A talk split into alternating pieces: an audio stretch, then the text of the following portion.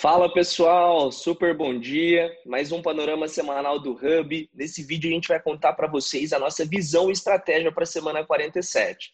Turma, aquele recap tradicional com vocês de como foi a semana anterior.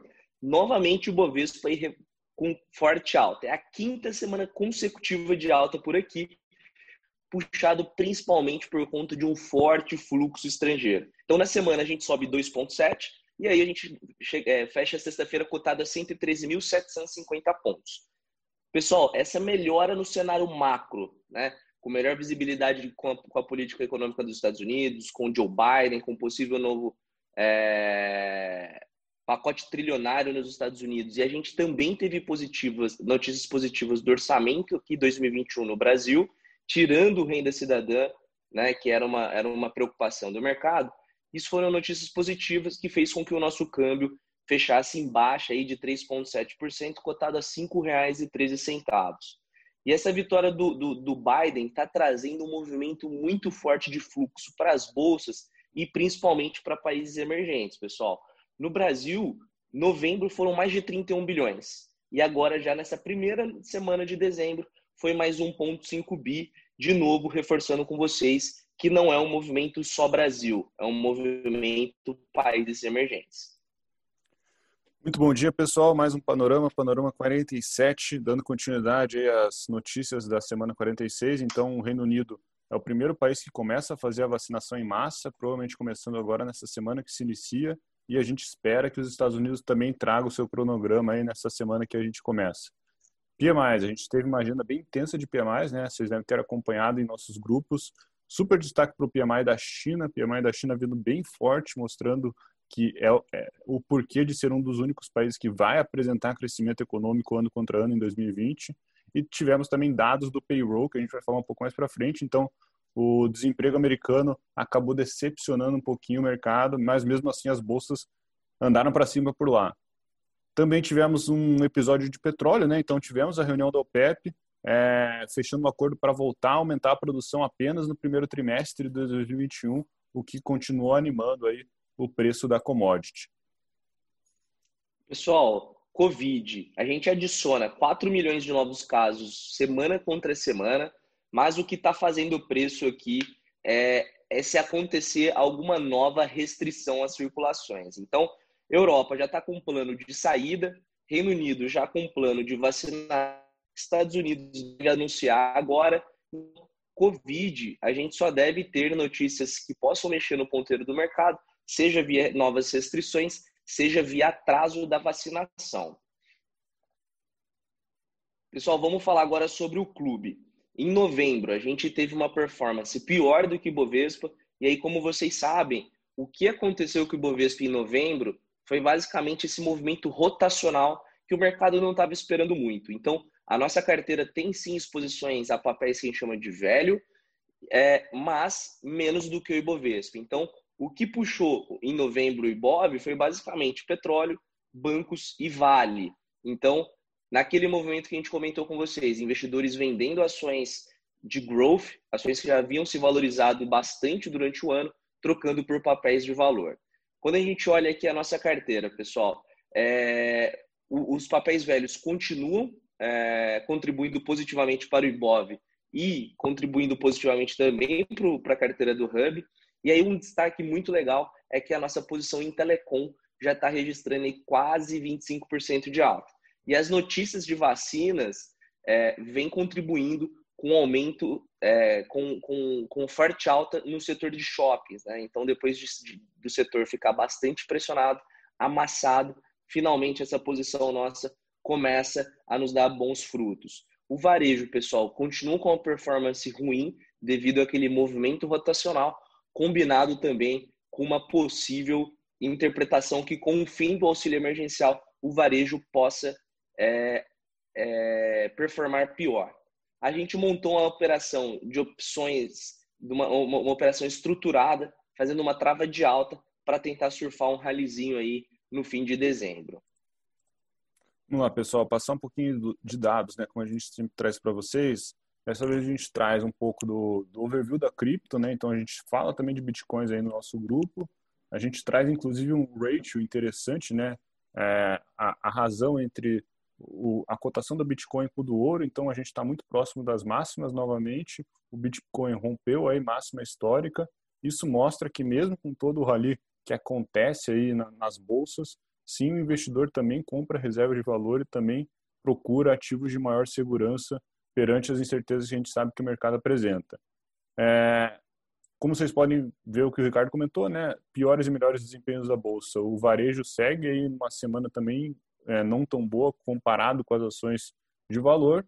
E a gente mostra também aqui os dados do emprego americano, né? Então a gente teve o payroll, que nada mais é do que o número de vagas criadas no mês de novembro, um dos principais indicadores econômicos aí que que movimentam as bolsas. E o mercado esperava a criação de 460 mil empregos em novembro e foram criados apenas 245 mil. Então veio bem abaixo aí do, do, do estimado. Fazia tempo que não tinha até inclusive uma dispersão para baixo tão grande.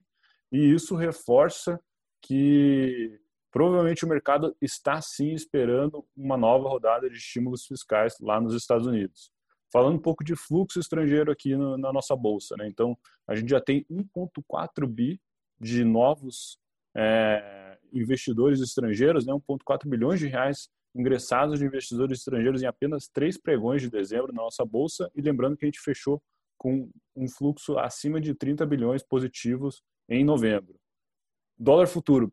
Depois de muito tempo, a gente tem uma posição majoritariamente comprada, dado que o dólar agora está em cinco, muito próximo de 5,10, né? um patamar que fazia muito tempo que a gente não encontrava, e os estrangeiros podem estar começando a tomar um pouco de dólar Vamos ficar acompanhando esse movimento que é interessante. Vamos lá, pessoal, agenda da semana, né? A gente tem variação do PIB na China e na União Europeia, a gente tem reunião de juros lá, lá, lá no Banco Central Europeu também, o que deve simplesmente manter aquele juro zero, mas é interessante acompanhar o discurso. E aqui no Brasil a agenda é mais intensa, né? Vai ser uma agenda muito voltada para a inflação, então a gente vai ter o IGP e o, e, e o IPCA de novembro, logo no começo da semana, conectado a isso, a gente tem a reunião do Copom para ver se a gente vai ter alguma alteração na Selic ou não. O consenso do mercado é que não tenha, mas vai ser interessante conectar justamente com, com o número que vai ter saído do IGP e do IPCA. E a gente tem vendas no varejo aí, sabe, como a gente sabe, né? Impacta demais aí nas cotações de Via Varejo, Magazine Luiza, B2W e por aí vai. E principalmente vamos olhar porque agora o auxílio emergencial caiu de 600 para 300, né? Análise gráfica, pessoal. Então, o movimento autista continua, desde aquele fundo duplo que a gente formou no final de outubro, começo de novembro, nos 93 mil pontos. Desde então, são cinco semanas consecutivas de alta e desde aquele fundo a gente já sobe 20%. Né? As médias de 9 e 21 períodos, são as médias curtas do semanal aqui, elas seguem super apontadas para cima, porém, né, você já vê uma distância muito considerável da média de 9, o que talvez não seja tão saudável. Né? é saudável que essa média de 9 continue acompanhando esses candles com uma, com uma relativa proximidade. Além disso, né, quais são os nossos alvos? A gente não muda a análise, a gente fez um, um, uma projeção de Fibonacci saindo dos 93 mil pontos e confirmando o pivô de alta lá nos 97, o que nos dá níveis de 115 e 117. Depois disso, é só a máxima histórica do Ibovespa de 120 mil pontos. Detalhe interessante, né? Volume financeiro novamente com máxima, 148 bi de real entrando na bolsa, muito forte, bem acima da média das últimas 20 semanas, que é de 107 bilhões, né? Confirmando a tendência compradora nesse momento. Boa, Jaime. Pessoal, então semana aí de forte recordes e máximas no mundo inteiro. Ibov próximo dos 115 mil pontos, S&P rompendo e fazendo novas máximas históricas e a agenda internacional, pessoal, está sobressaindo a agenda doméstica, seja os estímulos e seja as vacinas. Nos Estados Unidos, pessoal, a gente sempre fala que a primeira semana ela é muito importante e por lá a gente teve o tão esperado payroll e a gente ficou né, na expectativa de que o mercado talvez pudesse realizar, porque o payroll veio com uma, uma leitura muito ruim, mas novamente o mercado mostrando que ele é soberano. E é, as bolsas subindo. O que, que aconteceu é que o mercado interpretou que um payroll tão abaixo seria mais um fator positivo para que democratas e republicanos consigam entrar num consenso na aprovação de mais um pacote trilionário para suportar essa retomada econômica por lá. A Pelosi vem falando que tem um momento bastante importante, bom e positivo para conseguir esse acordo, então o mercado está bastante sedento para que esse novo pacote seja aprovado o mais rápido possível. No cenário macro ainda, pessoal, PMIs bastante positivos, China bem forte, Estados Unidos também acima do esperado, Brasil continua com um PMI industrial bastante aquecido, e aí o ponto de atenção fica somente com a Europa, que já era esperado, em linha com a expectativa que o mercado estava é, esperando. E aí, é, gringo continua comprando o Brasil, pessoal. Isso é importante vocês serem claros de que essa subida só veio por conta que começou a acontecer esse fluxo comprador. Então já foi mais de um bi de real só em dezembro, com mais de 30 bi que aconteceu em novembro. As ações que estão sendo as principais que ajudam a puxar o índice, novamente, setor de, de, de commodities, então Vale e Petrobras, e setor de banco, que também estava bastante amassado. E aí, finalmente, pessoal, o Ibov ele supera aquele fechamento lá do, do carnaval, do dia 21 de novembro, quando a gente fechou ali nos 113 mil pontos e os investidores foram para o carnaval curtir a festa e não sabiam o que, que ia acontecer na semana, na semana seguinte, quando aconteceu a realiza, começou a realização do Covid. Vamos lá, pessoal. Semana 47 é, deve ter uma mecânica similar à semana 46, né? Se esse fluxo estrangeiro continuar ingressando na nossa bolsa, a gente deve ver, sim, um teste de pelo menos os 115 mil pontos. É, a gente define aí os dois grandes gatilhos do momento é, para a bolsa. Pacote de estímulo nos Estados Unidos, como a gente falou, né? Deve acontecer, provavelmente vai acontecer. Parece que tem tanto tanto disposição dos republicanos quanto do, dos democratas, e também a agenda de reformas no Brasil. A nossa expectativa é que não tenha mais nenhuma votação para esse ano, só que, obviamente, qualquer notícia a respeito mexeria sim o ponteiro na nossa bolsa. A agenda doméstica é um pouco mais intensa aí nesse começo de mês, então, como falei, a gente vai ter IGP e vai ter IPCA, e esses dois se conectam com a reunião do Copom, né? Não devemos ter alterações na taxa de juros, mas caso o IGP continue subindo tão forte como está subindo, né? O mercado já está esperando é, um acúmulo dos 12 meses em 24%. E o IPCA alcance esse acúmulo de 12 meses de 4,10%, pode ser sim que a gente tenha alguma novidade ou alguma mudança de discurso que seja a respeito da taxa Selic. No Brasil, a gente ainda acompanha né, a votação do STF né, a, a respeito de, de aprovar né, ou não a possível reeleição, né, a possibilidade de se reeleger as presidências da Câmara e do Senado. Lá fora, né, então a agenda de Covid, apesar do forte aumento de casos, como o Ricardo passou para vocês, ela não tem gerado é, um downside nas bolsas, digamos assim, né? O que pode sim gerar um novo gatilho de, de compra seria sim o cronograma de vacinação dos Estados Unidos e demais países que estão sendo bastante impactados pela pandemia. Vamos ficar no radar o, o Brexit, né? Então, a respeito da saída do Reino Unido da União Europeia, para que isso é, seja seja menos traumático possível, né? Por enquanto a discussão está sendo bem intensa a respeito é, de acordos comerciais e por aí vai. A gente sabe que o Reino Unido pesa muito dentro do bloco. E por fim, né, para quem é Hub Pro sabe que a gente está de olho no mercado, mesmo com esse cenário atual aí de 115 mil pontos, 113 mil pontos, a gente, inclusive, fez novas operações essa semana, procurando alguns valuations que sejam atrativos ainda, porque já tem bastante, bastante empresa, é, basicamente, no valuation do pré-Covid ou até acima.